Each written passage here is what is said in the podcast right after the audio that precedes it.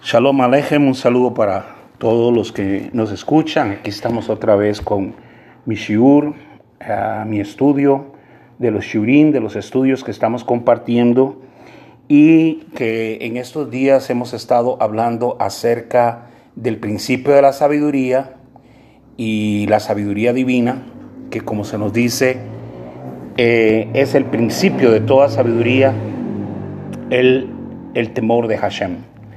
Y el temor de Hashem, el temor a Dios, el respeto a Dios y todo lo que Él determina no es una cosa nada más de sentir un miedo, sino es un temor que es reverencia, reverencia a la, a la palabra, a la inscripción de todos ellos, de todo lo que está registrado en los textos bíblicos. Esta mañana estaba oyendo algo muy interesante de Maimónides, Maimónides es un eh, hombre que vivió en España, que nació en España, eh, un letrado profundo en la, en la escritura. De hecho, Maimónides es uno de los comentaristas más respetados de la Torá. Y Maimónides empieza como a desgranar, si me permiten esto, quién es Dios. Y una de las cosas más interesantes que dice Maimónides, que refería el rabino Friedman, Rabbi Friedman, hablando sobre esto, entre una de las cosas que decía, y luego quizás vamos a tener tiempo para tener un estudio sobre el libro de los perplejos, que se llama, el libro, el libro de los perplejos fue escrito por Maimónides, que es un comentario muy, muy profundo de, de quién es Dios, de la realidad de Dios. Y Maimónides, entre muchas cosas en este libro de los perplejos, habla de que Dios eh, no tiene sentimientos. Entonces, entran los comentarios de que quiere decir que Dios no, tiene sentimientos, que es como Dios no tiene sentimientos, decimos, si, si la, la Torah, la Tanaj no habla de, nos habla de que Dios sufre, de que Dios eh, lamenta el pecado, de que eh, nos dice de que, de que se enojó Dios. Términos así nos podrían decir, bueno, ¿qué quiere decir eso? Realmente lo que quiere decir es que cada vez que nosotros queremos humanizar la deidad, podemos caer en un terrible pecado. Cuando la Torah nos advierte de no hacer ninguna imagen de nada que está en el cielo, ni en la tierra, ni debajo de la tierra que se asemeje a Dios, o tratar de hacer a Dios a algo semejante aquí en la tierra, es claro de que tiene que ver con la imagen de quién es Dios, de la personalidad de Dios. Muchas personas han justificado la idolatría porque en el templo judío eh, se hizo la, la, ¿cómo se llama? Se hizo el, el, el, arca del pacto, que llamamos el arca del pacto, y el arca del pacto contenía a dos serafines, dos ángeles que se cruzaban alas, cubriéndose los rostros. Pero en realidad eh, llevar eso a una justificación para hacer imágenes o para tratar de representar a Dios de alguna manera sería algo muy peligroso. Por eso lo que habla Maimónides no es necesariamente que Dios no tiene sentimientos, sino que lo que está diciendo es que Dios no actúa con sentimientos tan humanos como nosotros. De hecho, nosotros tenemos reacciones. Eh, somos personas que podemos estar alegres, a veces estamos alegres, a veces estamos tristes, a veces nos enojamos, pero lo más interesante es que cualquiera que sea el estado de nuestro ánimo, parece ser un estado que sobreviene sobre nosotros por un momento, pero no somos nosotros. A ver si me dejo explicar. Si en un momento dado yo me enojo o caigo en un enojo, en realidad no quiere decir que yo sea una persona enojada, sino que por un momento algo viene sobre mí y me saca de mí y me hace una persona enojada. De hecho, claramente las escrituras hablan de que el hombre cuando se enoja, su alma sale de él. O sea, el alma lo abandona y entonces se convierte en otra cosa. Igual cuando estamos alegres, una persona se alegró por alguna cosa, algún evento, nació un hijo, se va a casar, este, ¿cómo se llama? Eh, pudo adquirir una casa, alguna cosa que trajera alegría. Bueno, por un momento la persona está alegre, pero en sí la persona no es alegre, sino que la persona viene a ser alegre. Entonces vemos como un estado de ánimo, un estado de ánimo, eh, sobreviene sobre nosotros, sea para hacernos alegres. Hay personas que se describen como personas melancólicas, son esas personas que parece que siempre están tristes, hay como una, una tristeza pegada a ellos y se les denomina melancólicos porque normalmente andan como, como apesadumbrados, pero en realidad la tristeza puede venir sobre nosotros en algún momento por cualquier razón, podemos, pero entonces venimos a ser tristes. Entonces entendamos lo que es quién yo soy y qué puedo yo venir a hacer. Entonces, podríamos decir, como dicen desafortunadamente muchas personas, y ojalá que nosotros nunca digamos eso, como mucha gente se refiere a que el Dios, cuando dicen algunos cristianos que el Dios del el Antiguo Testamento es un Dios enojado, porque siempre estaba enojado. Eso es totalmente fuera de todo de todo sentido.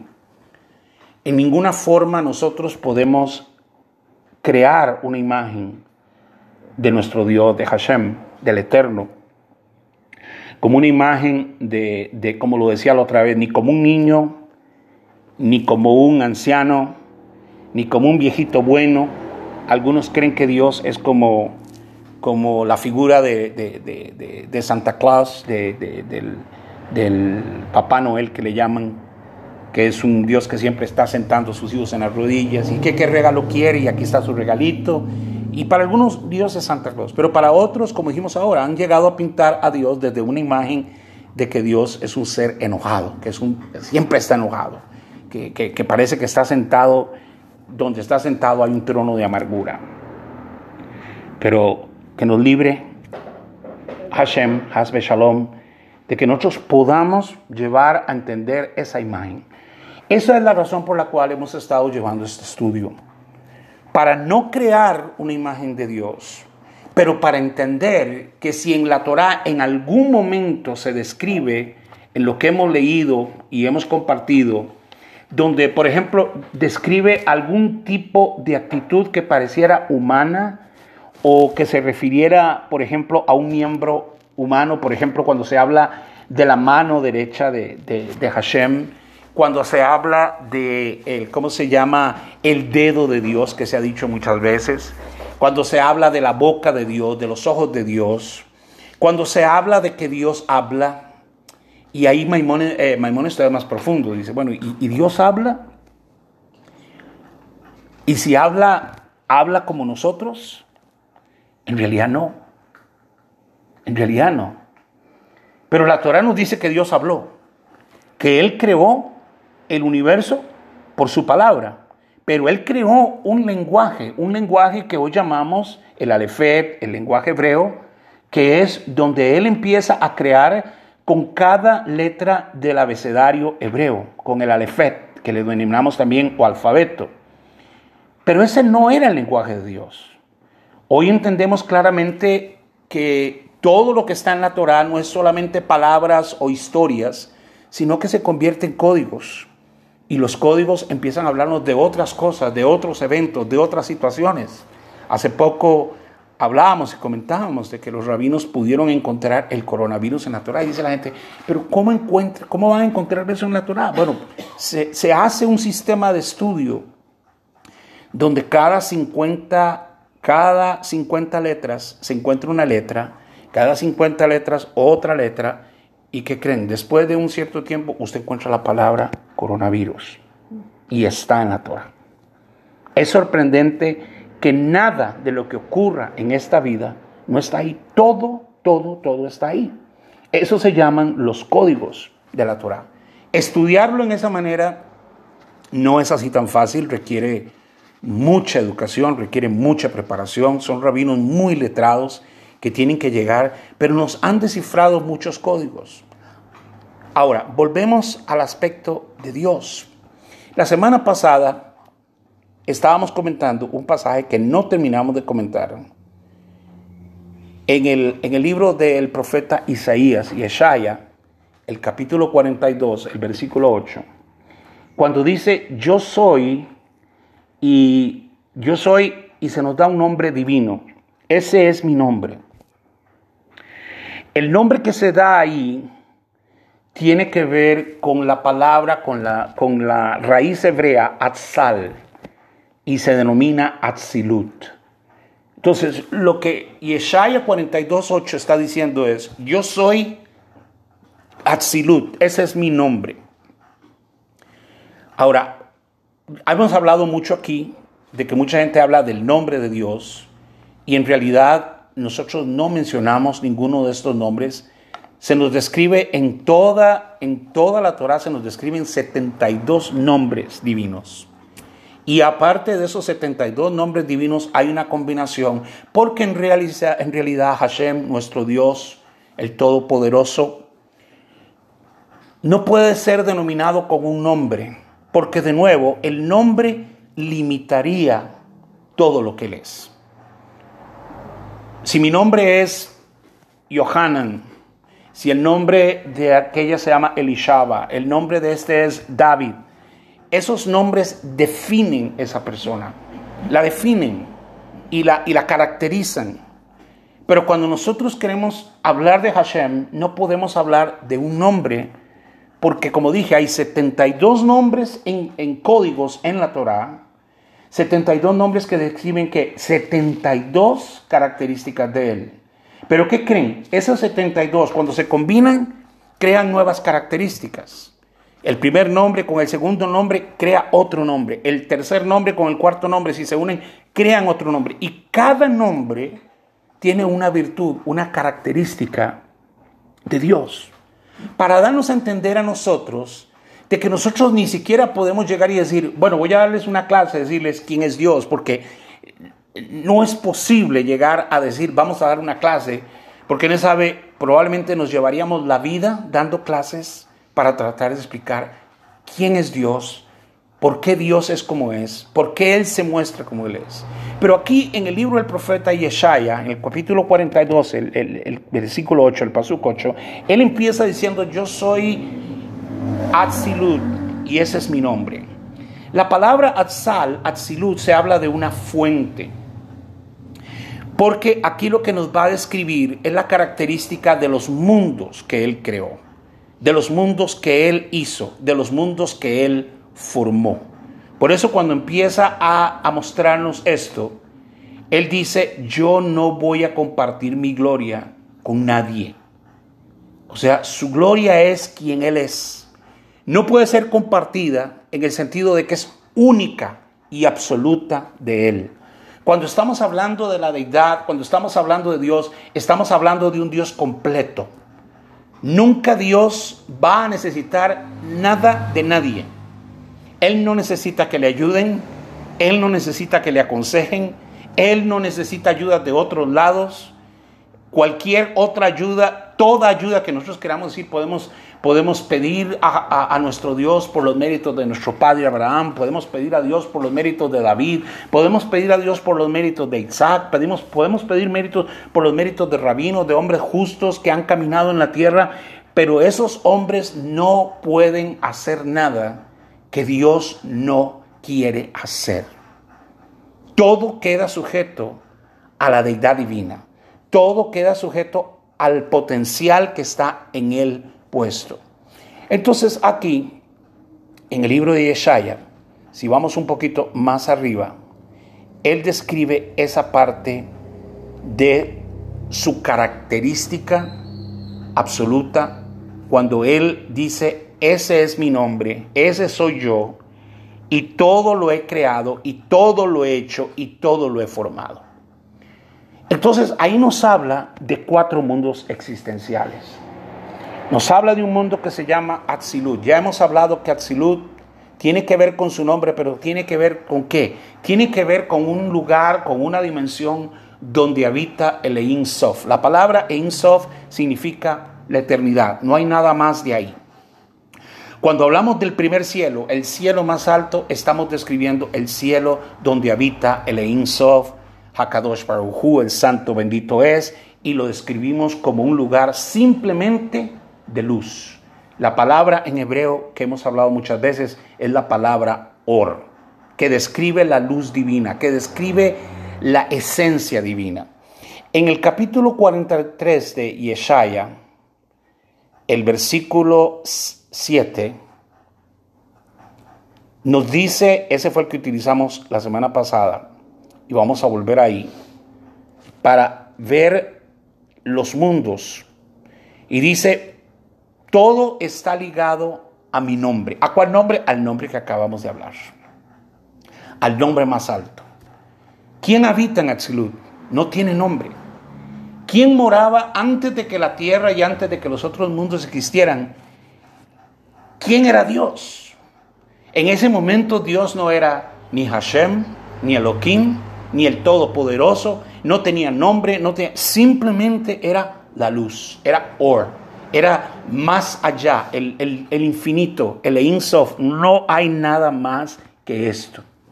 Y dice, yo todo lo he ligado a mi nombre. ¿A cuál nombre? Al nombre que no tiene nombre. Vamos a pararnos ahí. Cuando dice Maimónides que Hashem no tiene, Dios no tiene sentimientos, está diciendo que cuando estamos hablando de la deidad, cuando estamos hablando del alto y supremo Dios, estamos hablando de alguien, algo que no tiene esencia material. No lo podemos meter en una cajita, no lo podemos poner en una estatuita, no lo podemos meter ni siquiera en un lugar. Es más, cuando Hashem dice, si ustedes me hacen un templo, cuando manda Hashem, instruye al pueblo de Israel a que le levanten el tabernáculo en el desierto y luego a que edifiquen el, el Beit HaMikdash, el templo donde él había morar, dice, háganme el templo y yo moraré, no en él, sino dice, moraré en ellos. ¿Hablando de quién? Hablando de nosotros, el pueblo judío. Él en ningún momento dice que Él va a morar en el templo. Dice, yo moraré en ellos. Otra vez encontramos que Él nos da algo de sí mismo, algo de sí mismo en nosotros. Porque si la Torah dice que los cielos de los cielos no pueden contener quién es Dios, ¿cómo es posible que Dios se va a meter en mí? ¿Cómo Dios va a morar en mí si los cielos de los cielos no le pueden contener? No hay un templo que nosotros le podamos hacer que lo pueda contener a Él. No hay un lugar, no hay un, espacio donde yo lo pueda poner. Lo que está diciendo es que algo de Él viene a estar en nosotros. Probablemente, si pudiéramos ponerlo, es una partícula pero es algo milagroso e increíble pensar que si Dios no puede ser contenido por nada, porque todo lo que vemos fue creado por Él, y si Él creó todo esto, ¿quién es más grande, la creación o el creador? Por supuesto que el creador. Si yo estoy viendo un edificio de apartamentos, veo un edificio en la ciudad de Nueva York que se construyó y ese edificio tiene 52 pisos, y digo, qué increíble ese edificio, pero ¿Quién hizo eso? ¿Quién lo diseñó? Los hombres, los hombres lo diseñaron, los hombres lo hicieron. ¿Quién es más grande que el edificio? El mismo hombre que lo diseñó, porque tuvo la capacidad de imaginarlo, tuvo la capacidad de dibujarlo y tuvo la capacidad de crearlo. Pero ¿qué es lo que pasa cuando nosotros queremos crear, pensar que podemos meter a Dios en nuestra mente? No vamos a poder lograrlo. Yo no puedo contener todo lo que Él es. ¿Qué dice Él? Tus pensamientos no son mis pensamientos. Tus formas, tus caminos, la forma de hacer las cosas no son las mías. No es fácil decir, yo entiendo lo que Dios está haciendo. ¿De veras? ¿De veras entiendes lo que Dios está haciendo? Sus caminos son misteriosos. Sus caminos son extraños. Sale el pueblo de Israel de Egipto y le dice a Moshe, no te lo lleves por el camino principal, llévatelo por un camino que no has conocido. ¿Y qué le dice al rey David, al Melech David? Yo te enseñaré el camino por donde tú debes de andar. ¿Qué le pide el rey David a Hashem en una de sus oraciones? Muéstrame, oh Todopoderoso Eterno, muéstrame tus caminos. Enséñame esas esas sendas. Ahora, ¿qué son las sendas y qué son los caminos? Es, es, la forma de Él, la forma de Él de guiar al mundo, que lo dijimos la semana pasada, que es una forma misteriosa como Él dirige el mundo, porque lo dirige fuera de la bondad del Jochma, unido al, al, Gesed, que es lo recto, y, y se une a través de la misericordia. Que cuando Hashem está juzgando los eventos del mundo, no es un hombre enojado, ni es un hombre, un Santa Claus, el mundo quiere pensar que cómo Dios va a permitir esto, no, Dios no lo puede permitir. Pregúntate lo mismo, ¿puede Dios permitirlo? Mejor no respondas, porque tú no sabes lo que Dios puede permitir o no puede permitir, porque simplemente tu panorama es muy pequeño, tu panorama es muy limitado. Tú estás viendo una pequeña pantalla de teléfono y él está viendo una pantalla eh, del tamaño de un estado en los Estados Unidos, para siquiera tratar de entenderlo. Entonces, cuando Maimónides dice que, que Hashem no tiene sentimientos, nos está poniendo en una parte muy, muy clara de que yo no puedo hacer a Dios a mi manera. Yo no puedo mover a Dios a mi manera. Es que yo siento, el problema de sentir es muy peligroso. Las emociones nos traicionan. Yo puedo sentir y puedo sentir. En realidad, la Torah nos dice que nosotros somos llamados a percibir, no a sentir. El sentir viene de las emociones. El percibir viene de oír, como hablamos en una de las clases anteriores, de oír la voz que Hashem puso en nosotros, su ruach, su aliento, como lo sopló en la vida de, de Adán, nuestro padre, de Adán Rishon, lo sopló en nosotros entonces hay que tener un cuidado entre ver a Dios en las emociones, porque Dios ama, Dios es amor, y como Dios es amor, entonces todo es amor. Donde hay amor está Dios, no necesariamente, porque el amor al dinero es un principio de males, porque hay amores que no son amores a veces hablamos de que vamos a hacer el amor. Nadie puede hacer el amor. El amor no se hace. El amor se tiene. Es como decir uno, es que esta persona con sus palabras me, hizo dejar de amarlo. Tampoco, tampoco eso existe. Algo mencionaba el rabino Friedman acerca de eso. Uno puede estar enojado, por ejemplo, con, por ejemplo, con sus padres, por cómo lo criaron por, por 40 años. Y después de 40 años se da cuenta de que los ama. No fue que el amor paró de ser, no. Simplemente decidimos no dejar que ese amor se manifestara, pero nunca lo dejamos de amar. Entonces, las emociones no somos nosotros. Las emociones somos, son lo que nosotros venimos a hacer, como lo dije al principio. Dios no es el Dios que se enoja, entonces está enojado ni Dios ama y entonces siempre va a amar, porque Dios no es definido ni por un enojo ni por su amor. Dios no es definido por la espalda o por los ojos que se pueda mencionar, sino que simplemente Dios es. Y Él puede venir a hacer algo en un momento, pero eso no lo define a Él. Lo que lo define a Él es su nombre. Entonces dice, ahora van, todo lo he ligado a mi nombre. ¿A cuál nombre? al nombre inmencionable, al nombre más elevado. Cuando tú quieres llegar a mencionar un nombre de Dios, solamente puedes estar describiendo una característica, pero no lo estás describiendo a Él, porque en el momento en que tratamos de describir a Dios de alguna manera, ya lo estamos limitando. Si yo digo que Dios es grande, ya lo limité. Pero Dios es grande, claro que Dios es grande. Pero cuando digo grande, lo limito porque Él es más que grande. Entonces bueno, Dios es más que grande y lo vuelvo a limitar. Porque ¿qué es más que grande?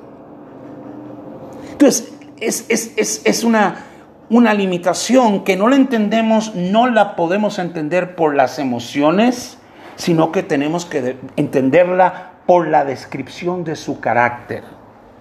Cuando la Torá nos dice que nuestro Dios es un Dios justo, ¿qué quiere decir? que Él es la justicia. No que Él es justo como algo que viene sobre Él, no. Es que Él es la justicia. En otras palabras, todos los demás podemos ser injustos, pero Él es justo. Y aún Él es justo y deja que pase eso. Sí, y lo explicamos la otra vez. La justicia de Él está ligada a su bondad y está movida por su misericordia. Y cuando Él deja que pase algo en la tierra con una persona, con una nación, con un grupo de personas, es porque hay un propósito más grande metido ahí que ni tú ni yo podemos venir a decir por qué Dios permite que esto pase. Ayer observaba una, película con, con mi esposa de los campamentos en, Auschwitz, unas mujeres que estaban al lado de las mujeres, y veíamos el trato tan duro, tan inmisericordia que había hacia esas mujeres, y decir uno, pero ¿cómo? ¿Cómo uno puede sostenerse y no sentir enojo, a veces molestia de esta gente, estos nazis, estos alemanes, no eran, alemanes no eran humanos, sino que eran animales, animales. ¿Y dónde estaba Dios ahí? No es su pueblo Israel que estaba ahí. No es el mismo pueblo de Israel que estaba bajo la dura servidumbre de, Faraón en Egipto. No, no es el mismo pueblo de Israel en España en el tiempo de los reyes Fernando y, y su esposa que vieron la Inquisición cortar las vidas, quitar las vidas, perder sus bienes, cometer atrocidades increíbles. Y uno dice, Dios permite eso y sí lo permite. ¿Y por qué lo permite? Porque Él es justo. Eso es justicia, eso es justicia. Eso es justicia con, con bondad unido por la misericordia. Por eso todo lo que ocurre en nuestra vida es producto de nuestras decisiones, como lo expliqué en un shiur anterior de la doble moral, y pueden buscar ese, ese shiur. ¿Qué significa que todos tenemos doble moral? Porque todos los días tomamos decisiones. No es que yo amo, no, yo decido amar. No es que voy a esperar a sentir que, que voy a perdonar, no, yo decido perdonar. Yo decido no hacer guerra. Yo decido no hacer problemas. Yo decido que las cosas no me van a seguir afectando en la forma que me afectaron. Porque entiendo que es lo que viene sobre mí que no soy yo. La tristeza no soy yo. La alegría no soy yo. El enojo no soy yo. Yo permito que vengan esas emociones sobre mí y que me conviertan en algo más. Pero Dios no es así. Dios no dice, no lo dice la Torá, que Hashem, nuestro Dios, se enojó porque es un enojón, porque está enojado, como lo dije anteriormente, como muchos se atreven a decir, cometiendo un terrible pecado, decir y decir en esa forma de que nuestro Dios es un Dios enojado en el llamado de, de los católicos y evangélicos, Antiguo Testamento, que no es más que la Biblia judía. Pero Dios no está enojado. Dios no pasa enojado. Dios no ve a una persona pecar y al momento de pecar le entra una ira y dice, lo voy a fulminar. No, la Torah nos dice que Él también dentro de sus nombres es misericordioso. Que Él pretende que todo hombre se arrepienta. Que Él lleva a los hombres al arrepentimiento, a hacer teshuvah, a volver al camino correcto. En el libro de, de Yermiahu, del profeta Jeremías, en el capítulo 6, habla cuando ve al pueblo Israel, el profeta de Imeajo ve al pueblo Israel pervirtiéndose porque estaba cayendo en idolatría, porque se había apartado de los caminos de Hashem, los reyes habían hecho lo incorrecto delante de Hashem. Y, el profeta Yermiajo alza la voz y dice, paraos ya en los caminos, párense donde están en este momento y pregunten, ¿dónde está esa senda antigua? El camino. ¿Cuál es la senda antigua? La enseñanza que se les dio a ellos, la Torá. Ellos estaban ya siguiendo ídolos, estaban celebrando fiestas paganas, estaban entregando sus hijos a Moloch, al, dios pagano, y que los ponían al fuego, cometiendo cosas imperdonables. Y sin embargo, Hashem manda a su profeta, al profeta Yermiajo, y el profeta Yermiajo alza la voz y dice, paraos ya en los caminos, párense en todo lo que están haciendo y pregunten cuál es la senda antigua, cuál es el camino, y vuelvan a caminar por él. Entonces, la elevación que hay es que dice, todo lo he ligado a mi nombre. Yo fui quien lo creé, dice el profeta ah, Isaías en el 43.7. Yo es quien he creado, yo he formado y yo he hecho todo para mi gloria. Y no podemos todavía entrar en esa parte de qué significa que fue hecho para su gloria. Pero lo que está diciendo es, todo lo hizo Él, todo lo perfeccionó Él, todo lo hizo Él. Y cuando Él le habla a Abraham, y Abraham le, eh, perdón, le habla a, a Moshe, y Moshe le pregunta cuando tiene que ir a enfrentar a Faraón y dice, pero en el nombre de qué Dios yo voy a ir. Hay un millón de dioses en Egipto. ¿Cuál es el Dios? ¿Cuál es el nombre que voy a llevar yo? Y le dice, tú le dirás, yo soy el que soy. No le dio un nombre necesariamente. Es un nombre divino, pero no le dio un nombre. Simplemente le dijo, le dirás, yo soy el que soy, el que he sido y el que seré. Lo que nos cuesta entender a nosotros es, antes de que todo haya ya terminado, el que escribió el libro ya lo completó. Si tú vas con alguien a ver una película y te impresiona la película por lo que va pasando y dice, pero ¿cómo va a terminar esta película? ¿Qué va a pasar con el, con el hombre o con la mujer, la estrella o el, el, actor principal al final? El único que sabe lo que va a pasar en una película nueva fue quién? El que escribió la película o un libro. Tú estás hablando, estamos hablando hoy del que escribió toda esta película, el que hizo todo este libro. ¿Tú crees que él hoy va a sorprenderse de lo que está pasando si él ya lo escribió? Si ya él sabe cómo va a terminar todo. Hay quienes están asustados. ¿Qué va a pasar con el mundo? ¿Qué va a pasar con nosotros? No te preocupes. El que inició esto lo va a terminar y lo empezó bien y lo va a terminar bien. El, el drama lo estamos viviendo nosotros. El drama lo vivimos con, las enfermedades, con las posibilidades de guerra, con, las bacterias, con, con, todo lo que quiera hacer. Ese es el drama de nosotros. Pero al final, el final, el que lo empezó, ya lo terminó. No, no, no es que lo va a terminar, ya lo terminó. Porque Él no habita en el tiempo. Tú y yo habitamos en el tiempo. Él no es ayer, hoy, mañana. Él es eterno. El que era y el que es y el que será. Todo lo he ligado a mi nombre. ¿Qué quiere decir?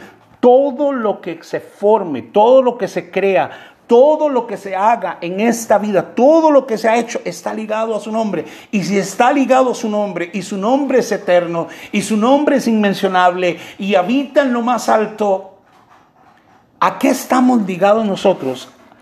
¿A eventos terrenales sin sentido? ¿O será que estamos ligados a la eternidad? ¿Será que estamos siendo preservados para algo más grande de lo que estamos viviendo hoy? Y tú estás preocupado por tu casa, y estás preocupado por tu carro, y estás preocupado por tu trabajo, y estás preocupado por, cómo vas a hacer mañana, cuando Él todo ya lo ha escrito, ya todo lo tiene determinado, tú te levantas y Él te da el día de hoy, y tú le das gracias por el día de hoy, y le podrías decir, y gracias porque mi futuro está en tus manos, mi vida está en tus manos. No hay nada que esté por crearse que no salió de Él. No hay nada que haya venir que no salió de Él. No hay ningún evento que no salió de Él. todo lo he ligado a mi nombre, le dijo al profeta Yeshaya. Entonces, ¿dónde estamos hoy? ¿Estamos tratando de humanizar a Hashem? ¿Ligándolo a ser un Dios despiadado? ¿O ligándolo a Hasbe Shalom a ser un Dios enojado? O, ligándolo a ser un Dios alegre, un papá alegre, un, un, holgorio de, regalos y de, y de risas y que no importa lo que ustedes hagan, yo los amo y los voy a amar porque Dios es amor, porque Dios es amor, porque es lo que la gente dice, Dios no puede castigar porque Dios es amor, no, Dios también castiga porque es amor. Mi papá, mi mamá me quisieron, pero me castigaron. El padre que ama a su hijo lo castiga y lo disciplina. Los hijos verdaderos de Dios son aquellos que son disciplinados por Dios, que son corregidos por Dios. Y démosle gracias cuando Él nos corrige, cuando Él no nos deja hacer todo lo que queremos hacer, cuando no nos deja desbocarnos como un caballo sin, sin riendas y sin nada, sino que Él mismo nos pone freno indicándonos de que aun cuando Él viene y trae una corrección sobre nuestra vida, es porque la, la misericordia y, y, la, y la severidad, la bondad y la severidad se unieron por la misericordia y tuvo misericordia de mí. Me libró de algo peor. ¿Tú crees que lo que pasó fue que se, se estalló la llanta de tu carro? Pero no te diste cuenta que Él te libró de algo peor. Mejor fue que te detuvo ahí mismo a parar y cambiar la llanta, arreglar el motor del carro, que no que siguieras yéndote por donde estabas yéndote. Como lo hablaba la semana pasada, como el buen pastor, que cuando ya la oveja no entiende y se va lejos y lejos y lejos, va, la vuelve a traer, pero esta vez le quiebra la patica a la, a la oveja, se la trae en sus hombros y le enseña que donde estuvo no tiene que ir más. Y sí, todo está ligado a su nombre. Todo lo he ligado a mi nombre. ¿A cuál nombre? Al nombre más alto. Aquí se menciona Atzilut. ¿Qué es Atzilut?